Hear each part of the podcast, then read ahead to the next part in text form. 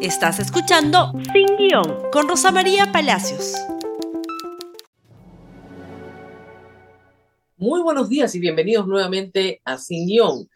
Es un día de mucha noticia y mucha agitación. Y muy bien, dos noticias han recorrido todo el día de ayer y hoy este, nuestro trabajo. Una, la situación de la señora fiscal de la Nación, Patricia Benavides. La otra, la situación de Alberto Fujimori. Empecemos por lo segundo. Anoche, a las 10 de la noche, la Corte Interamericana de Derechos Humanos hizo público esta adopción de medidas urgentes por parte del presidente de la Corte Interamericana de Derechos Humanos, que se dirige a las autoridades del Perú. Y en la página 6, por favor, si me ayudan, establece claramente que requiere al Estado peruano que para garantizar el derecho de acceso a la justicia de las víctimas de los casos Barrios Altos y La Cantuta se abstenga de ejecutar la orden del Tribunal Constitucional del Perú del 4 de diciembre de 2023, en donde se ordenó la inmediata libertad de Alberto Fujimori, entre comillas, hasta tanto la Corte Interamericana de Derechos Humanos cuente con todos los elementos necesarios para analizar si dicha decisión cumple con las condiciones establecidas en la resolución de la Corte del 7 de abril de 2022. Disponer que la Secretaría de la Corte notifique la, la presente resolución al Estado del Perú a los representantes de las víctimas y a la Comisión Interamericana de Derechos Humanos. Muy bien, esa es la decisión. Ayer a las 10 de la noche, una decisión, hay que decirlo, inusual para la Corte, que solo se adopta cuando se requiere una protección urgente a solicitud de las víctimas. ¿Qué pasó ayer? Ayer se hizo público que el Tribunal Constitucional había, ¿no es cierto?, ordenado la inmediata liberación del ex dictador Alberto Fujimori, declarando fundado un habeas corpus a favor de su indulto, ¿no es cierto?, que fue emitido en el año 2022. ¿Ok? Esta inmediata liberación del Tribunal Constitucional incluye dos partes. Primero, eso, que se libere inmediatamente, y la segunda, una recriminación al juez de Ica por no haber sido diligente en su labor de liberar a Alberto Fujimori. Pero el problema es este. Eh, el Tribunal Constitucional no puede obligar a ningún juez a prevaricar cuando ellos están prevaricando. El delito de prevaricato para los interesados está en el, eh, artículo 418 del Código Penal y tiene una pena de 3 a 5 años. Y se produce cuando un juez falla contra el texto expreso y claro de la ley. Y el texto expreso y claro del tratado que tenemos, que se llama Convención Interamericana de Derechos Humanos, obliga al Estado peruano a someterse a los fallos de la Corte Interamericana de Derechos Humanos. En su resolución, el Tribunal Constitucional reconoce que tal sentencia existe, que está vigente, por supuesto. Reconoce que existe la Convención de Viena, reconoce que es un tratado, pero dice que las sentencias se cumplen, pero no las resoluciones de ejecución de sentencia. Eso es lo que ha dicho. Es como si a usted el juez le dijera, mire señora, sí, usted ganó el juicio, le devuelve su casa, cuando va a reclamar su casa le dicen, ah, bueno, no, esa es la ejecución de sentencia, pues. eso es otra cosa, eso ya no se tiene que cumplir. La Corte Interamericana tiene como mecanismo de la Corte la supervisión de la ejecución de sus sentencias. Parte importante de la sentencia La Cantuta y Barrios Altos pasa porque se haga una investigación y se sancione a los responsables de graves violaciones a derechos humanos. Estamos hablando aquí de asesinatos y de familias peruanas que han peleado 30 años o más ya 31 años por obtener un poco de justicia. Los fallos de la Cantuta y Barrios Altos son de este siglo, los hechos de 1992. Y Fujimori ha sido condenado por estos hechos.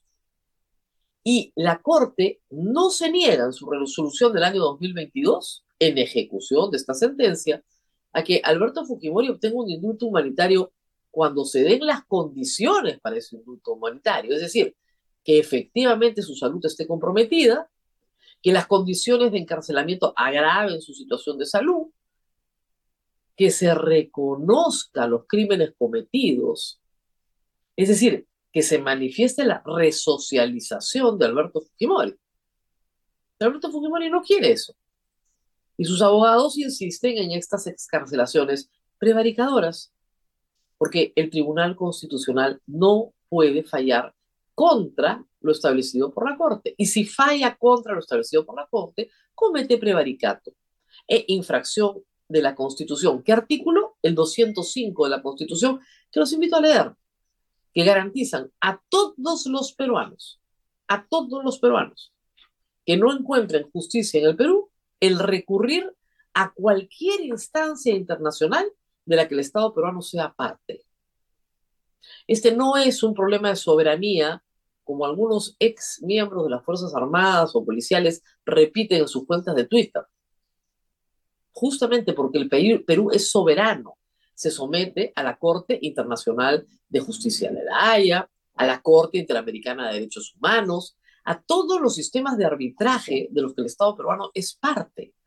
Justamente el respeto a las resoluciones de instancias internacionales es lo que garantiza que al Perú venga inversión extranjera. Si tenemos un tratado de libre comercio con la Unión Europea, por ejemplo, es porque contiene una cláusula que establece que el Perú tiene que respetar a las Cortes Internacionales de Derechos Humanos. Así de grave es la situación. Ayer en la tarde se dijo que habían habido problemas administrativos en el INPE, que no estaban registradas las firmas de los magistrados del TC porque nunca se hace la grade, pero que el Ministerio de Justicia había dado el visto bueno para la excarcelación. Eso fue antes de las 10 de la noche. ¿Qué van a hacer Dina Boluarte y Alberto Tarola? ¿Van a enfrentar el sistema interamericano de derechos humanos? van a desobedecer un mandato directo y puntual de la Corte Interamericana de Derechos Humanos, se van a declarar en rebeldía como el TC, van a acompañar en esa acción, que en este caso ya sería sediciosa, porque se niega a cumplir una resolución emanada de corte con la competencia para actuar en el Perú? Yo sospecho que no. En todo caso, si en algún momento se libera Alberto Fujimori, lo devuelve la próxima semana o el Perú como Estado, el Estado peruano, se declara en rebeldía contra la Corte Interamericana de Derechos Humanos con las consecuencias económicas, legales, jurídicas, de derecho internacional público que eso tiene para el Perú. Y con las consecuencias que eso va a tener luego en el examen de la conducta de las personas que infringieron normas que están vigentes en el Perú. Así de grave. ¿Qué más tenemos, por favor, para ustedes sobre este caso? Bueno, así nos ve el New York Times. ¿Ok? Breaking news. Perú Top Court Order, vamos a leerlo en castellano. El máximo tribunal del Perú ordenó la liberación de prisión del expresidente Alberto Fujimori, desafiando una decisión de un tribunal internacional. Este es el titular. Desafiando, en rebeldía, de una decisión de un tribunal internacional. En todos los medios internacionales no ponen como ponen acá, hoy sale el chino. No, no, no, no. Te ponen el tema de fondo, que es el desafío a un tribunal internacional. Un país que desafía a un tribunal internacional no tiene credibilidad internacional. No cumple sus pactos. No cumple sus obligaciones. Y tiene que enfrentar eso y declararse un paria en el derecho internacional. Eso es lo que queremos para el Perú. Siguiente, por favor. ¿Qué tenemos acá? Los tres magistrados, hay que hablar de ellos.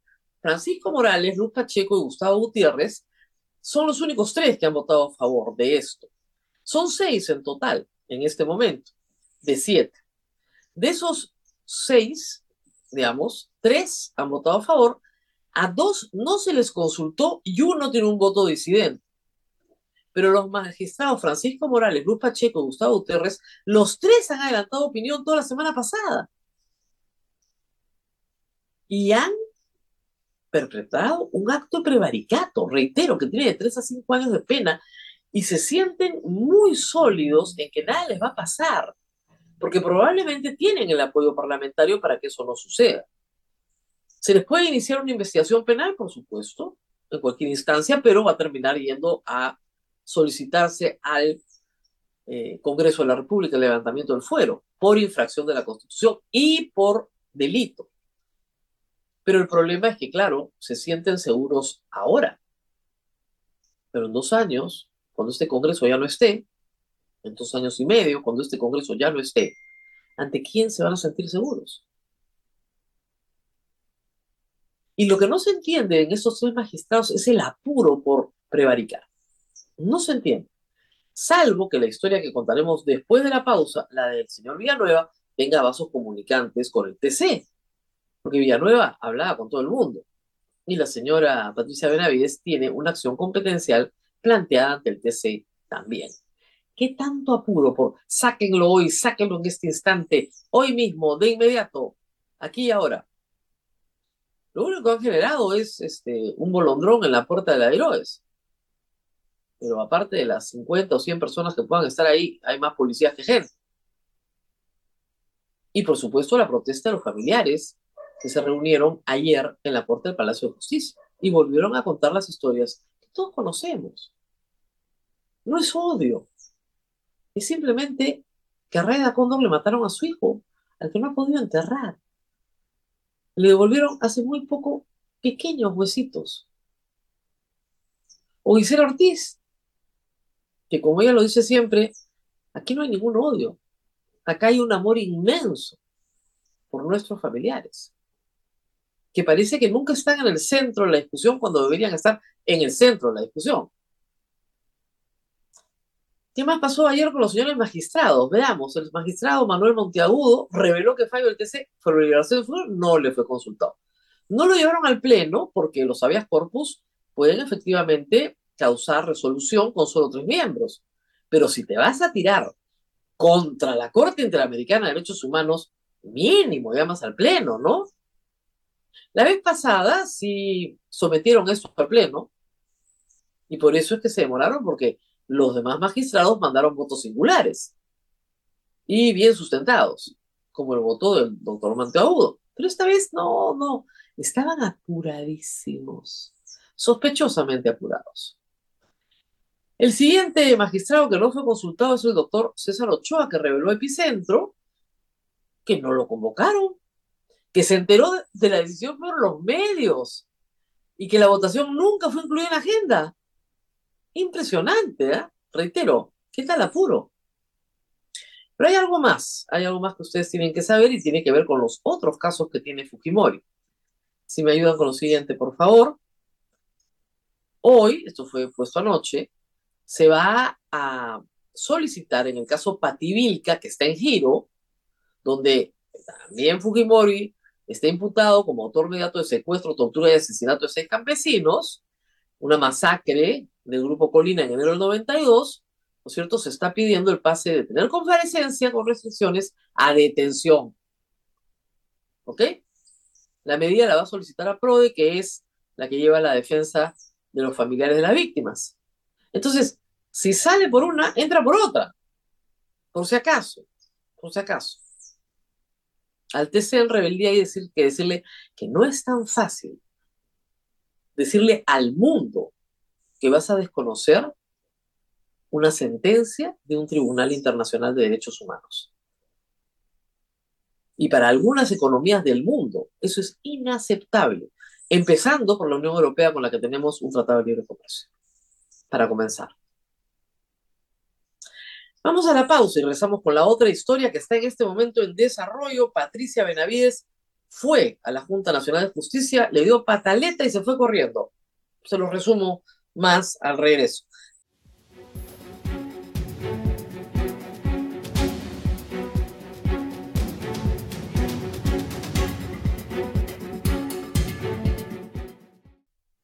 Quería hacer notar solo el entusiasmo de mis colegas en algunos medios de señal abierta en este momento y también en Canal N.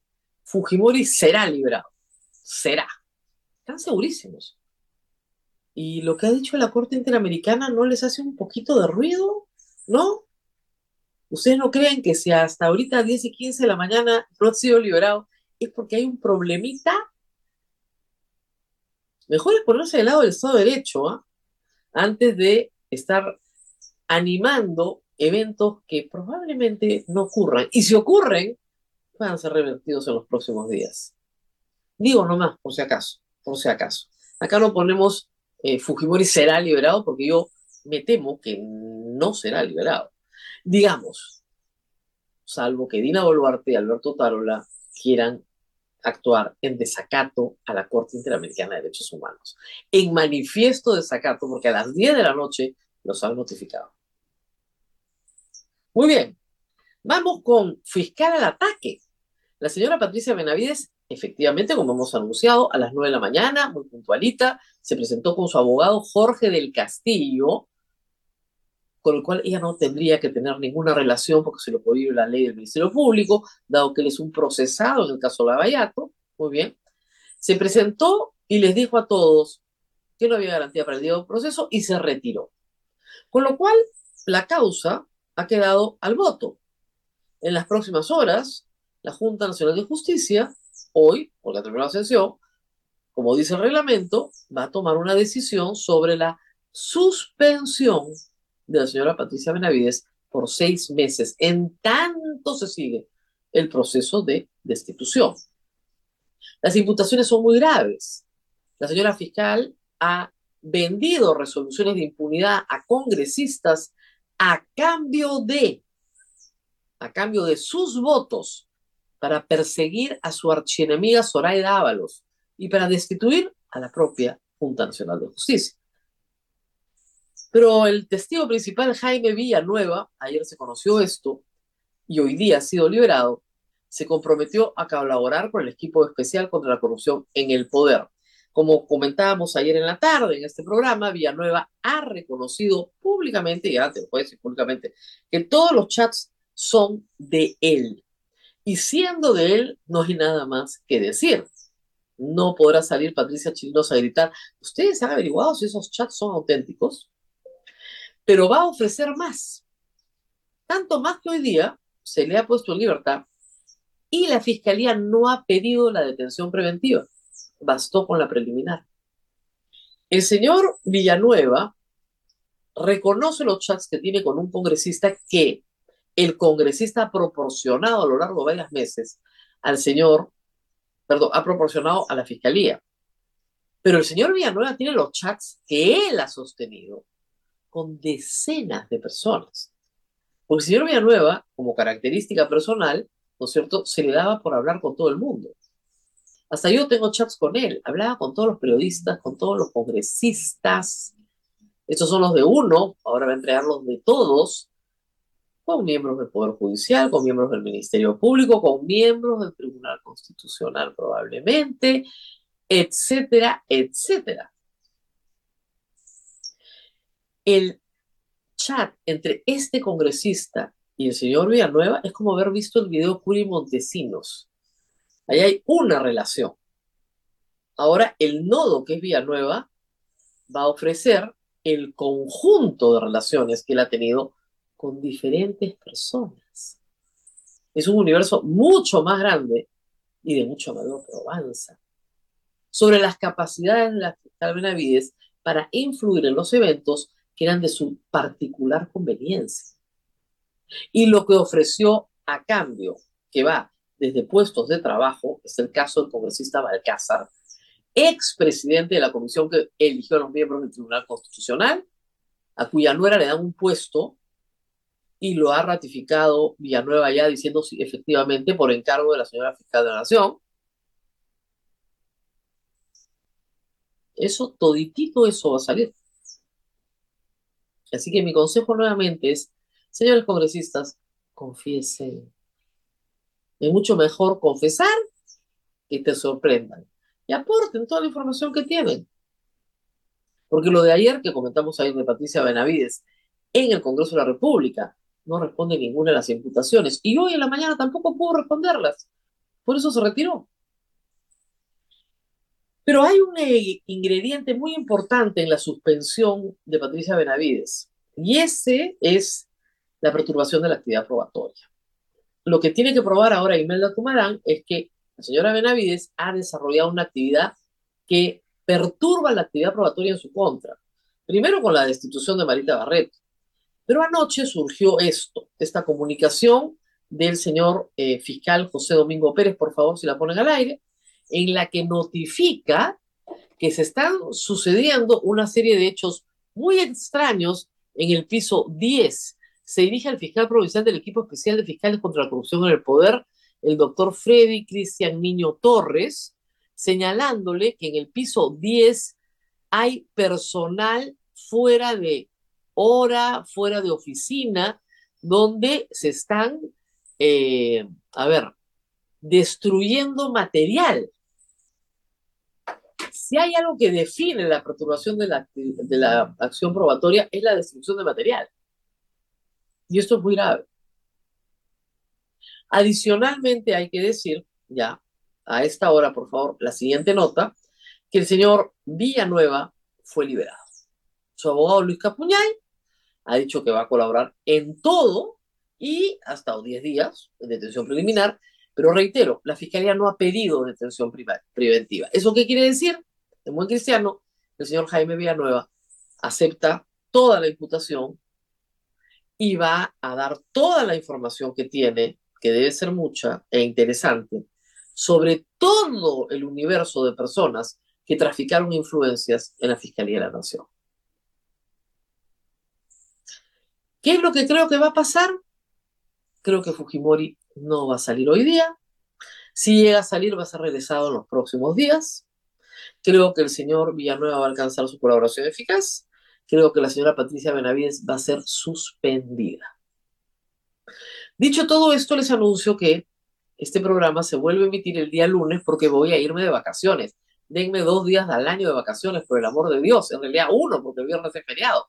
Este país de vez en cuando tiene que descansar. Pero voy a seguir muy activa en las redes sociales, por si acaso. No nos vamos del todo. Muy bien, eso ha sido todo por hoy. Nos vamos de vacaciones hasta el lunes. Disfruten el fin de semana largo y eh, nos reencontramos nuevamente el lunes. Como les digo, seguiré activa en Twitter, ahora se llama X, así que no se preocupen, no me alejo por completo de la realidad peruana. Hasta pronto. Gracias por escuchar Sin Guión con Rosa María Palacios. Suscríbete para que disfrutes más contenidos.